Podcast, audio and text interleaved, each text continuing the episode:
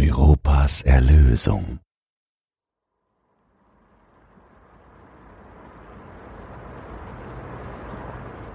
Sie suchen schon so lange nach Leben dort draußen.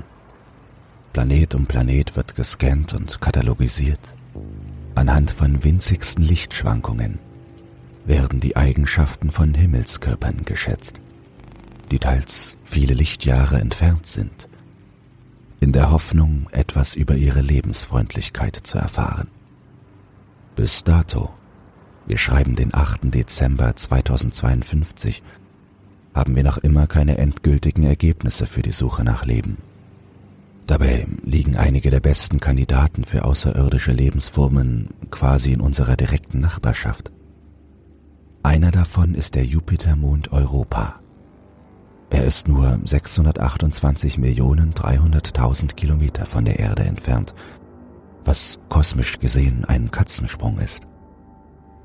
Europa ist ein Eismond mit einer Oberflächentemperatur von lebensfeindlichen minus 150 Grad Celsius und ist zudem ständig der vernichtenden Strahlung des Gasriesen Jupiter ausgesetzt, der in seinem Firmament thront und ihn mit seiner gewaltigen Schwerkraft knetet und verformt, wie ein dunkler, rachsüchtiger Gott.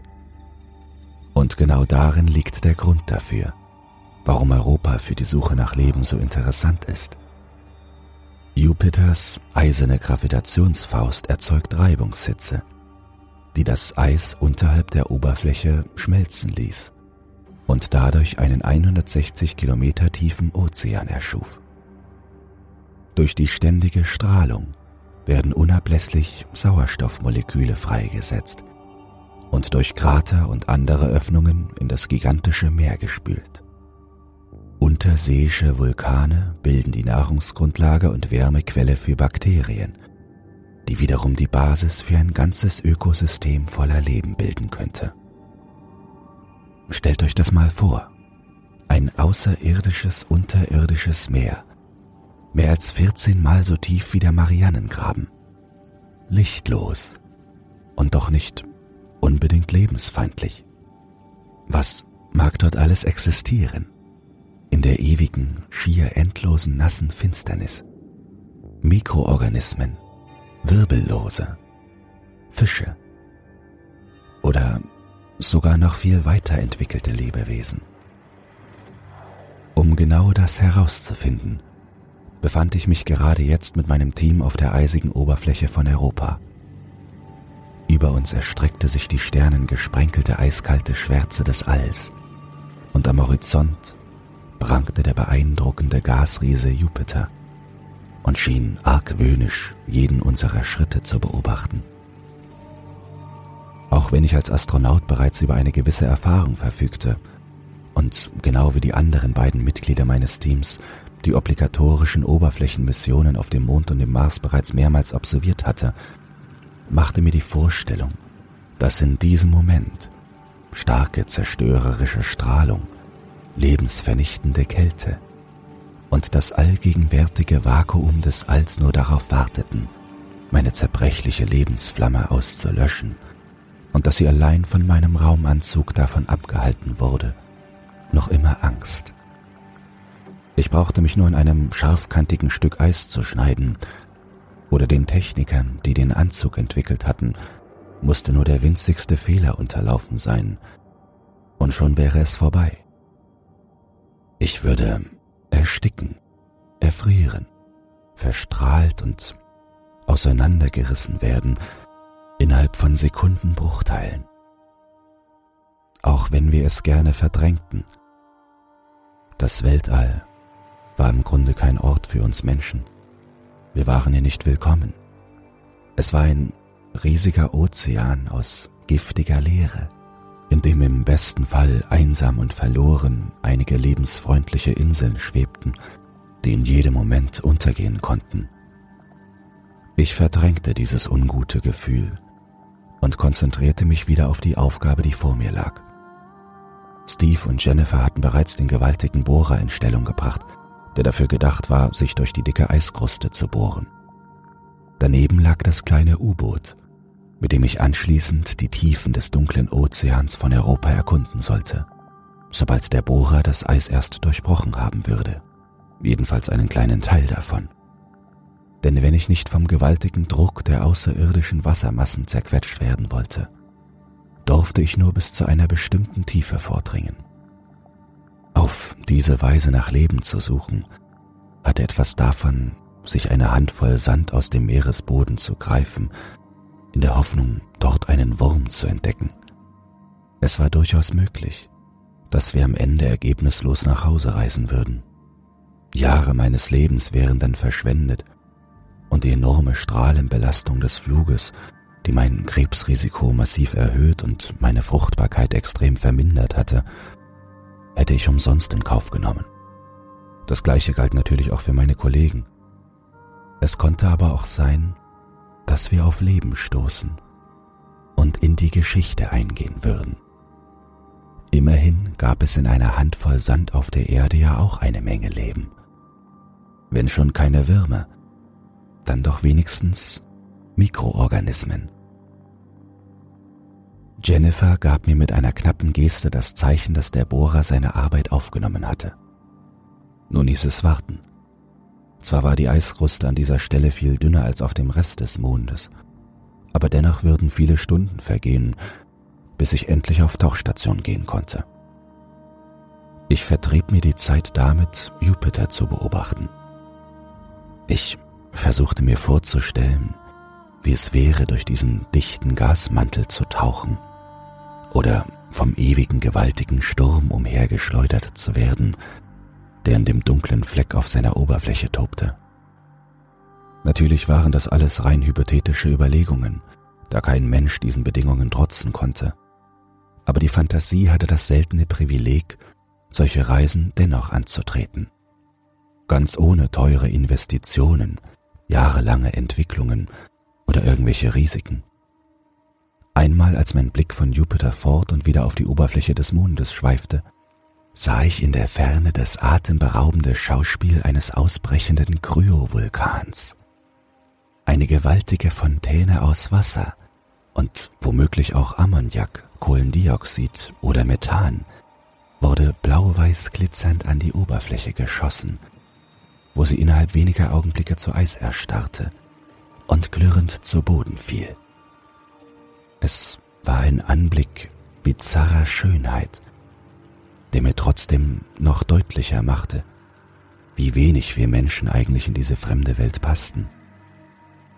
Irgendwann, ich muss kurz eingedöst sein, war es endlich soweit. Steve berührte mich an der Schulter und zeigte mir das riesige Loch, das sie in die Eiskruste gebohrt hatten. Was sich dort unten befand, versetzte mich ebenso in Aufregung wie ihn und Jennifer. Zum ersten Mal hatten wir den sichtbaren und messbaren Beweis, dass sich unter der Eiskruste von Europa wirklich ein Ozean befand. Denn die Flüssigkeit dort unten, von der der Bohrer eine kleine Probe nach oben geholt hatte, sah nicht nur aus wie Wasser. Eine schnelle chemische Analyse bestätigte auch, dass es sich genau darum handelte. Nun konnte meine abenteuerliche Reise also beginnen. Das U-Boot stand schon bereit. Ich brauchte nur noch einzusteigen und mich 2,5 Kilometer in die Tiefe sinken zu lassen, bevor ich in die schier unermessliche Weite von Europas geheimem Meer eintauchen und meine eigentliche Suche nach Leben beginnen würde. Wir hatten nicht ewig Zeit, zumal die Gefahr bestand, dass die Eisfläche nach und nach wieder zufror. Also stieg ich ohne lange Umschweife ins U-Boot. Der Innenraum bot gerade so genug Platz für eine Person. Es gab dort nur einen Sitz, ein Sichtfenster aus einer superstabilen speziellen Kunststoffverbindung, die verschiedenen Bordinstrumente und natürlich ein komplettes Lebenserhaltungssystem, das unter anderem Sauerstoff für acht Stunden zur Verfügung stellte. Bis dahin musste ich wieder aufgetaucht sein. Zwar hatte ich als Reserve noch die Sauerstofftanks meines Raumanzugs, da ich während der Fahrt den Helm abnehmen konnte, aber die brauchte ich ja auch noch für die Oberfläche. Ohnehin wollte ich kein Risiko eingehen, Ich schnallte mich an und spürte bereits kurze Zeit später den Ruck des verstärkten Carbonseils, mit dem mich Jennifer und Steve in das frisch gebohrte Loch hieften. Als ich genau darüber schwebte, sah ich noch Jennifer, die vor dem Sichtfenster ihre Daumen nach oben reckte und wurde dann langsam in die eisige Dunkelheit hinabgelassen. Draußen befand sich nichts außer vollkommene Schwärze und Stille. Ich schaltete die Bordsysteme an. Das grelle Licht der LED-Beleuchtung nahm den Platz der roten Notbeleuchtung ein, und auch die Außenscheinwerfer schalteten sich sofort ein. Nun konnte ich die Struktur des aufgebohrten Eises an meinem Sichtfenster vorbeirasen sehen. Auch hörte ich nun einen Funkspruch. Er kam von Steve. Hey Dennis. Also bis jetzt sieht alles gut aus. Die Außenhülle ist intakt. Es gab noch keine Kollision. Und du hast schon ganze 500 Höhenmeter hinter dir. Wenn das so weitergeht, bist du bald im Alien-Aquarium angekommen. Normalerweise mochte ich Steves überdrehten Humor nicht besonders. Aber gerade war er das Beste, was es gegen diese verfluchte Anspannung gab. Hier läuft alles wie geschmiert. Die Systeme funktionieren. Nichts rüttelt oder wackelt. Ich glaube, ich schnapp mal ein bisschen Frischluft. Die Sauerstoffanzeige zeigte mir, dass in der Kabine bereits ausreichend Sauerstoff vorhanden war. Endlich konnte ich meinen Helm abnehmen und mir den Schweiß aus dem Gesicht wischen. Außerdem war da diese eine Stelle an meiner Nase, die seit einer gefühlten Ewigkeit juckte und an der ich mich jetzt endlich genüsslich kratzen konnte. Ich atmete tief durch und sog die Kabinenluft in meine Lungen auch wenn sich in der Kabine natürlich die gleiche sterile Konservenluft befand wie in meinem Anzug. Trotzdem fühlte es sich weniger beengt an. Wie weit sind wir? fragte ich. Diesmal nicht über mein Helmmikrofon, sondern über die Freisprechanlage des U-Boots. 750 Meter. Schallte jetzt Jennifers Stimme aus dem Mikrofon zurück. Du kannst es wohl kaum erwarten, dort einzutauchen, oder? Logisch antwortete ich lakonisch. So richtig sicher war ich mir da aber eigentlich nicht. Klar, natürlich hatte ich mich seit Ewigkeiten auf diese Mission gefreut. Und ich wusste, dass viele Menschen gerne mit mir tauschen und an meiner Stelle Geschichte schreiben würden, aber nun, wo es soweit war, hatte ich dennoch ein ungutes Gefühl. Und das, obwohl wir die Mission sicher schon 50 Mal geübt hatten. Die beste Simulation konnte einen eben nicht auf die Wirklichkeit vorbereiten. Da ich sonst nicht wusste, was ich sagen sollte, blieb ich still und starrte einfach nur auf die Eiswand, an der ich herunterfuhr. Über mir, abgesehen von einer hauchdünnen Atmosphäre, das Vakuum des Weltalls. Unter mir ein gigantischer Ozean und rund um mich herum nichts als uraltes Eis. Ich fragte mich, ob plötzlich ging ein Ruck durch die Kabine. Die Warnlampen im U-Boot leuchteten alarmierend auf und eine nervtötende Sirene ging an. Eisige Panik packte mich. Wenn das U-Boot ein Leck hatte, war ich in ernsthaften Schwierigkeiten. Hastig setzte ich wieder meinen Helm auf so wäre ich wenigstens nicht schutzlos, wenn Wasser eindrang oder die Lebenserhaltungssysteme versagten. Hey, was ist da los? Was ist passiert? fragte ich, während ich einen kurzen Blick auf die Instrumente warf, aber dort auf die Schnelle nichts Auffälliges entdecken konnte.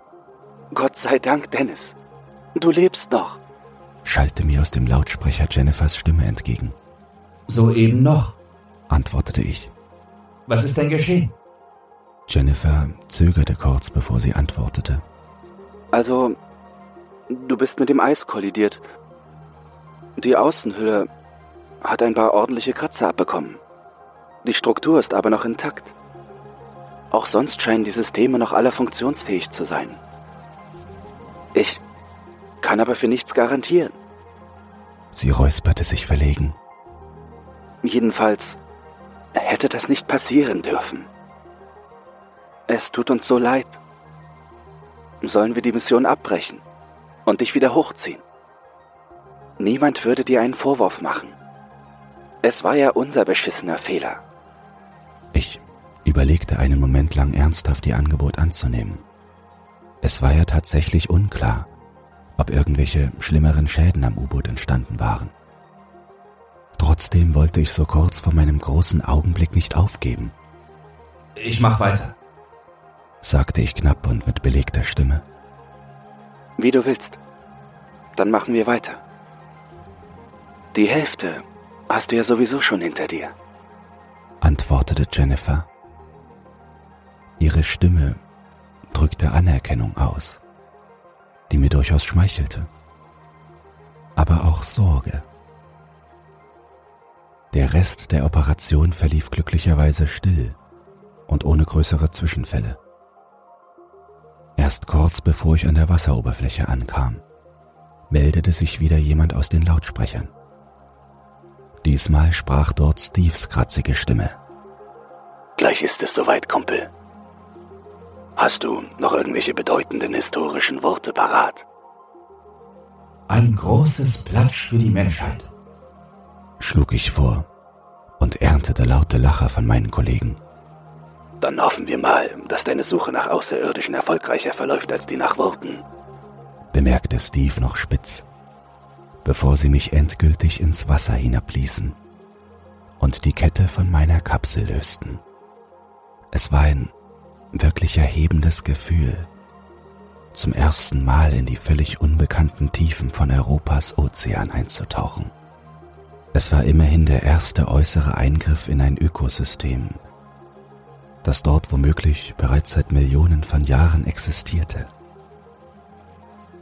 In den ersten paar Sekunden nach dem Eintauchen hielt ich ganz bewusst den Atem an und presste mein Gesicht förmlich an das kleine Sichtfenster. Mir war durchaus bewusst, dass mir die Bordinstrumente jede noch so kleine Bewegung melden würden. Aber trotzdem wollte ich das erste außerirdische Leben unbedingt mit eigenen Augen entdecken. Zunächst geschah aber überhaupt nichts. Ich sah nichts als endlose Massen von leerem, dunklen Wasser, was mich auch nicht weiter verwundern oder enttäuschen sollte. Denn hier oben war die Wassertemperatur für Leben noch viel zu niedrig. Ich würde größere Tiefen tauchen müssen, wo Reibungshitze und vulkanische Aktivität das Wasser erwärmten. Dennoch konnte ich den Blick nicht vom Sichtfenster des U-Boots nehmen, als ich tiefer und tiefer Richtung Boden sank. Inzwischen war die Wassertemperatur bereits auf 11 Grad gestiegen. Aber auch der Außendruck war inzwischen gewaltig. Die entsprechende Anzeige wies darauf hin, dass er bereits fast die Hälfte der maximalen Belastbarkeitsgrenze meines Gefährts erreicht hatte. Die Schäden an der Außenhülle waren dabei noch nicht mitgerechnet. Hey Kollege, hast du schon was gefunden? kam knisternd und von Störgeräuschen begleitet eine Stimme aus dem Lautsprecher. Wahrscheinlich die von Jennifer. Aber so ganz genau konnte ich das nicht sagen. Der Empfang hier unten war wirklich miserabel. Noch nicht, aber ich bleibe dran. Ist bei euch da oben alles in Ordnung? Erneut hörte ich ein Knistern. Dann einige Wortfetzen. Schon, aber Steve ist leider merkwürdig. Melden uns. Was ist mit Steve? Fragte ich verunsichert. Aber niemand antwortete mir. Alles, was ich als Antwort erhielt, war weiteres Knistern und Knacken. Das beunruhigte mich ziemlich, aber ich hoffte einfach darauf, dass es allein an den Wassermassen über mir lag und dass Steve Jennifer einfach nur wieder wie so oft auf die Nerven ging. Trotzdem ließ sich meine Unruhe nicht wirklich verscheuchen. Zumindest bis ich auf einmal ein lautes Piepen hörte. Das Geräusch stammte eindeutig vom integrierten Bewegungsmelder meines Gefährts. Unbändige Aufregung fegte meine Besorgnis hinweg. Endlich ein Zeichen von Leben.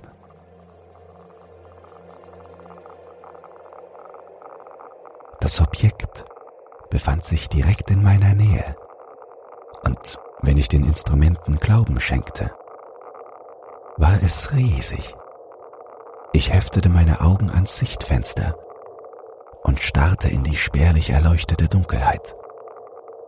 Und tatsächlich, plötzlich sah ich graue, dicke und rau strukturierte Haut vor mir, die mich ein wenig an die Haut eines Wals oder auch eines Elefanten erinnerte. Durch das kleine Sichtfenster konnte ich nicht alles erkennen, aber das Wesen, dem diese Haut gehörte, musste riesig sein, denn sein Körper bewegte sich ganz nah an meinem U-Boot vorbei und ließ in seiner Bewegung kein Ende erkennen. Jennifer, Steve, ich hab was entdeckt. Ich hab hier unten Leben entdeckt, schrie ich regelrecht in die Bordmikrofone. Aber ich erhielt keine Antwort. Dafür schien das Wesen meine Schreie irgendwie gehört zu haben, denn plötzlich entfernte es sich mit einem Ruck vom Sichtfenster und verschwand in der Dunkelheit. Erst war ich sehr enttäuscht, es verscheucht zu haben, denn es stand in den Sternen, ob ich es mit meinen kleinen Scheinwerfern wiederfinden würde. Aber anscheinend war es noch nicht allzu weit weg, wie ich mit einem kurzen Blick auf die Instrumente feststellte. Das Sonar hatte seinen Körper nach wie vor auf der Anzeige. Plötzlich wurde es taghell. Erst dachte ich, dass eine Supernova den Mond getroffen oder Jupiter sich doch dazu entschlossen hätte, plötzlich zu dem Zwergstern zu werden, den er massetechnisch eigentlich verfehlt hatte. Als sich aber meine Augen an die unerwartete Helligkeit gewöhnt hatten, sah ich die wirkliche Ursache. Das Licht ging direkt von dem Wesen aus, welches sich nun zum ersten Mal in seiner vollständigen Gestalt sah. Und es war ein wahrhaft grotesker Anblick.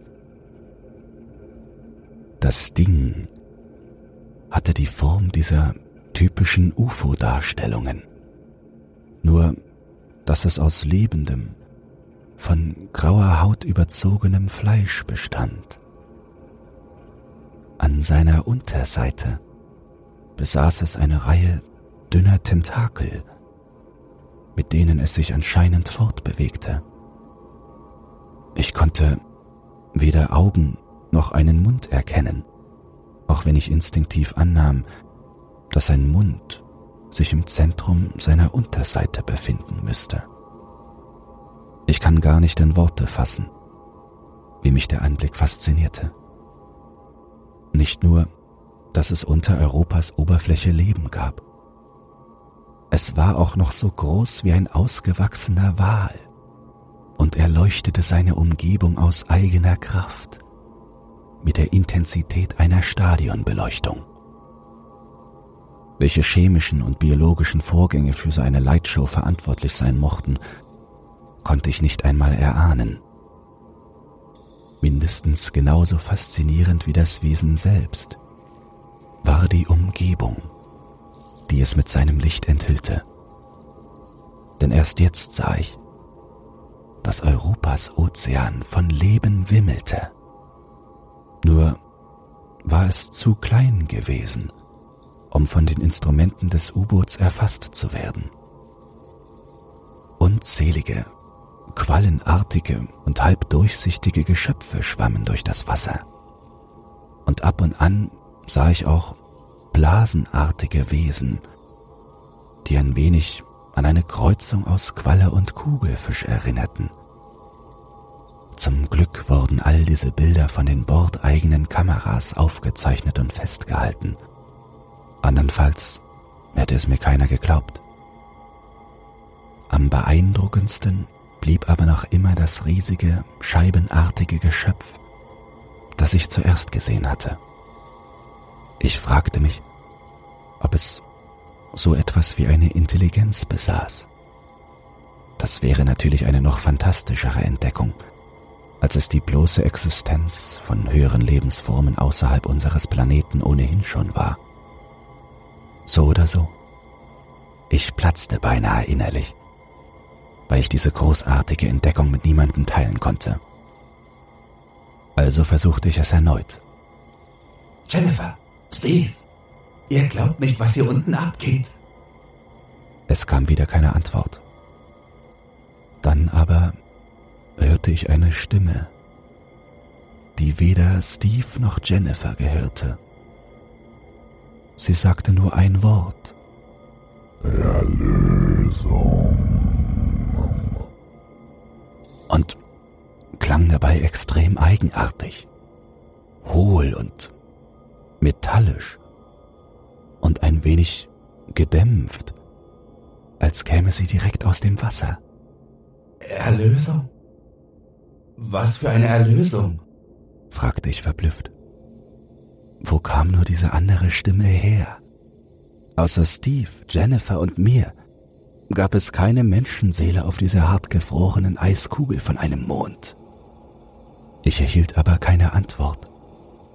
Stattdessen sah ich durch das Sichtfenster, wie urplötzlich zwei weitere von diesen lebendigen grauen Scheiben neben der ersten auftauchten. Sie rasten mit unglaublicher Geschwindigkeit heran, und die Druckwelte drohte mein Boot abzutreiben. Reflexartig startete ich das Triebwerk und kämpfte gegen die Strömung an. Das U-Boot wurde augenblicklich hart durchgerüttelt und ich musste mich an die Haltegriffe klammern, um nicht auf den Boden zu knallen.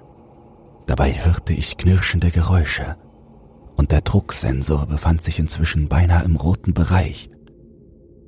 Die extreme Strömung war fast zu viel für die Außenhülle. Wenn das so weiterginge, würde ich hier unten ertrinken. Was für ein poetisches Ende. Die Lungen voll mit extraterrestrischem Wasser und wahrscheinlich verspeist von den ersten außerirdischen Lebewesen, die je entdeckt worden waren. Glücklicherweise war die Druckwelle aber bereits nach einigen Sekunden ausgestanden. Dafür sah ich nun auf der Anzeige des Bewegungsmelders, dass inzwischen mehrere Dutzend dieser Wesen mein Boot regelrecht umzingelt hatten. Auch wenn ich nur drei von ihnen vom Sichtfenster aus sehen konnte, konnte ich mir auch die anderen in Gedanken genau ausmalen. Graue, flache Kolosse mit zuckenden Tentakeln, die sich in einem unhörbaren Atemrhythmus ausdehnten und zusammenzogen. Ich hatte keine Ahnung, warum sie mich derart einkreisten aber es erinnerte mich unangenehm an das Verhalten von Raubtieren. Irgendwas in mir schaltete sich ein, ein uralter Überlebensinstinkt. Ich beschloss, dass ich genug von unseren außerirdischen Freunden gesehen hatte. Ich hatte immerhin alles auf Video. Sollten sich andere und vor allem größere und besser ausgerüstete Teams in Zukunft näher mit ihnen auseinandersetzen. Meinen Platz in den Geschichtsbüchern hatte ich auch jetzt schon sicher. Ich setzte Kurs auf die Oberfläche und hoffte, dass Jennifer oder Steve meinen Funkspruch hören und mich wieder nach oben ziehen würden. Als die Triebwerke ihre Arbeit aufnahmen, beobachtete ich erleichtert, dass die grauen Giganten hinter mir zurückblieben. Anscheinend hatten sie nicht damit gerechnet, wie wendig mein U-Boot war. Lediglich die kleinen quallenartigen Geschöpfe folgten mir während ich mehr und mehr an Höhe gewann. Versuchte ich immer wieder, Steve und Jennifer zu erreichen. Aber ich erntete nur Störgeräusche. Ich betete zu jedem mir bekannten Gott, dass mein Funkspruch bald durchkommen würde. Andernfalls wäre ich verloren.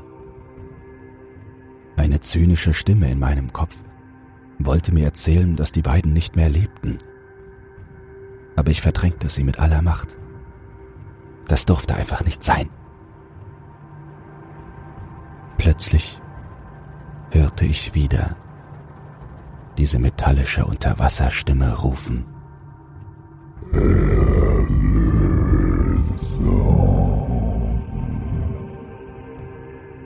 Noch immer hatte ich keine Ahnung, was das bedeutete.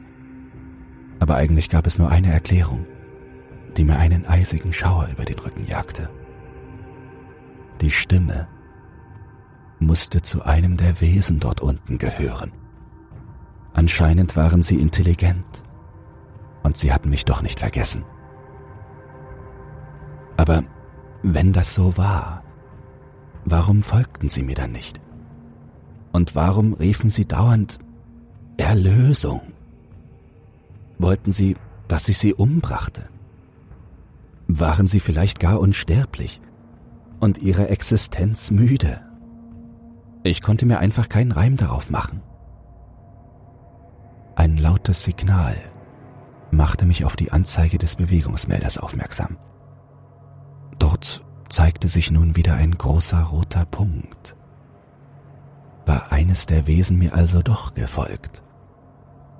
Ich ging erneut zum Fenster und sah in die dunklen Tiefen des Wassers. Statt des lebendigen UFOs erblickte ich dort eine riesige Ansammlung der quallenartigen Geschöpfe. Es waren sicher Millionen, und sie bildeten einen dichten Schwarm, der urplötzlich mit brutaler Gewalt wie eine riesige Faust gegen mein U-Boot schlug. Sofort verlor ich den Halt und wurde zu Boden geschleudert während in der Außenhülle augenblicklich eine tiefe Delle erschien. Sämtliche Warnlampen an den Instrumenten flackerten auf. Ich wusste nicht, ob ich eine weitere Kollision mit diesen eigenartigen Schwarmgeschöpfen überstehen würde. Also pfiff ich auf Sicherheitsvorschriften und stellte den Motor auf das Maximum ein. Nun begann das U-Boot zwar umso mehr zu rütteln, aber glücklicherweise ließ ich auch den Quallenschwarm hinter mir. Schon nach kurzer Zeit konnte ich die Oberfläche sehen. Zwar wäre das U-Boot nach dieser Aktion sicher schrottreif, aber wenn ich so entkommen konnte, hat es sich dennoch gelohnt. Jetzt mussten mich nur noch Steve oder Jennifer hören. Zieht mich hoch! Zieht mich hoch! schrie ich ins Mikrofon. Ich verrecke hier sonst! Zieht mich endlich hoch! Niemand antwortete. Lediglich eisiges Schweigen schlug mir entgegen. Ich hörte, wie mein Gefährt durch die dünne Eisdecke brach, die sich in der Zwischenzeit erneut gebildet hatte, und sah, wie ich auftauchte und wieder auf der eisigen Oberfläche des Mondes trieb. Steve, Jennifer, um Gottes Willen, zieht mich hoch! Ich werde verfolgt und angegriffen. Bitte! Zieht mich verdammt nochmal hoch! Diesmal kam eine Antwort. Aber es war nicht die, die ich erwartet hatte.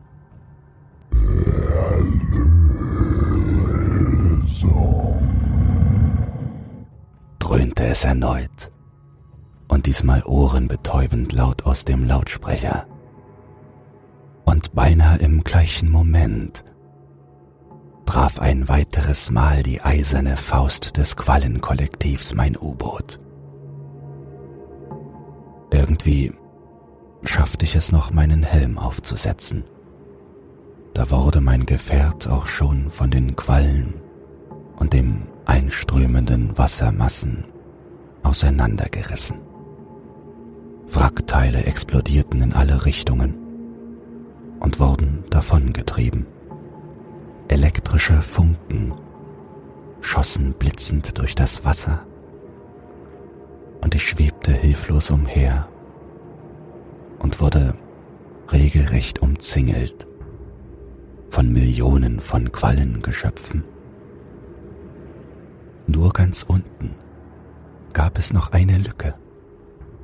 Durch diese Öffnung sah ich sicher Hunderte von den gigantischen grauen Scheibenwesen auf mich zuschweben, die das Wasser in ein gespenstisches Licht tauchten. Sie kamen immer näher, langsam, aber mit tödlicher Sicherheit. Mehr Sorgen bereiteten mir aber die kleinen Quallenwesen. Ich hatte gesehen, zu was sie in der Lage waren. Eines von ihnen schwebte direkt vor meinem Helm Ich konnte jede Einzelheit des zerbrechlich wirkenden, halb durchsichtigen Körpers erkennen. Die kleine Qualle leuchtete aus sich selbst heraus und sah mit ihrem feinen, filigranen Leib durchaus hübsch aus. Ein wenig wie eine Fee aus einem Märchen, dachte ich. So absurd der Gedanke auch war. Dann machte das Wesen eine eigentlich harmlos aussehende Ausholbewegung mit einem seiner dünnen Tentakel und zerstörte augenblicklich meinen Helm mit einer Wucht, die jeden Fangschreckenkrebs auf der Erde neidisch gemacht hätte. Wasser strömte in meinen Hals und mit ihm flossen Hunderte von kleinen, zuckenden Quallengeschöpfen in mich hinein. Frieden breitete sich in mir aus. Ich war nun Teil von etwas Größerem, etwas viel Größerem. Mein Körper umfasste jetzt Milliarden kleine und tausende große Körperteile, die sich nun langsam aus der Öffnung im ewigen Eis erhoben und ungerührt durch die dünne Sauerstoffatmosphäre von Europa in die Leere des Alls schwebten, völlig unbeeindruckt von Kälte, Strahlung und Vakuum. Die riesigen grauen Scheibenwesen verdeckten die ferne Sonne und ließen ihre Tentakel entspannt herunterhängen. Sie hatten nichts zu befürchten. Sie waren so gut wie unverwundbar. Und ihre unzähligen kleinen Kinder gaben ihnen Schutz. Sie alle gehörten zu mir und ich zu ihnen. Und auch die Menschen, die ich einst als Jennifer und Steve kannte, hatten sich bereits vor mir zu ihnen gesellt, während ihre Körper, wie auch meine, den scheibenförmigen Leviathanen als Nahrung dienten. Deswegen hatten sie auch nicht mehr auf meine Funksprüche reagiert. Aber das war nun wirklich nicht mehr von Bedeutung. Die Erinnerung an sie begann ohnehin bereits zu verblassen, genau wie die an mein eigenes Leben. Zu unbedeutend waren diese lächerlichen Ereignisse und Bilder im Vergleich zu so viel Äonen alter Weisheit. Ja, ich war nun ein Teil dieser Weisheit. Und deshalb wusste ich nun auch, was Erlösung bedeutete. Zum einen, dass wir nun endlich von der dicken Barriere aus Eis befreit worden waren, die uns seit Jahrmillionen gefangen hielt und die wir aus irgendeinem Grund nie durchbrechen konnten. Zum anderen, dass wir bald auch der Erde und ihren Bewohnern die Erlösung von der Einsamkeit ihrer Individualität bringen würden. Bald schon, wenn unsere kleinen und großen Körper den Himmel über der Erde verdunkeln und unzählige winzige aber unnachgiebige Befreier sich auf den Weg in warme, feuchte Menschenkehlen machen würden, würde sich eine alte, terranische Weisheit einmal aufs Neue bewahrheiten. Alles Gute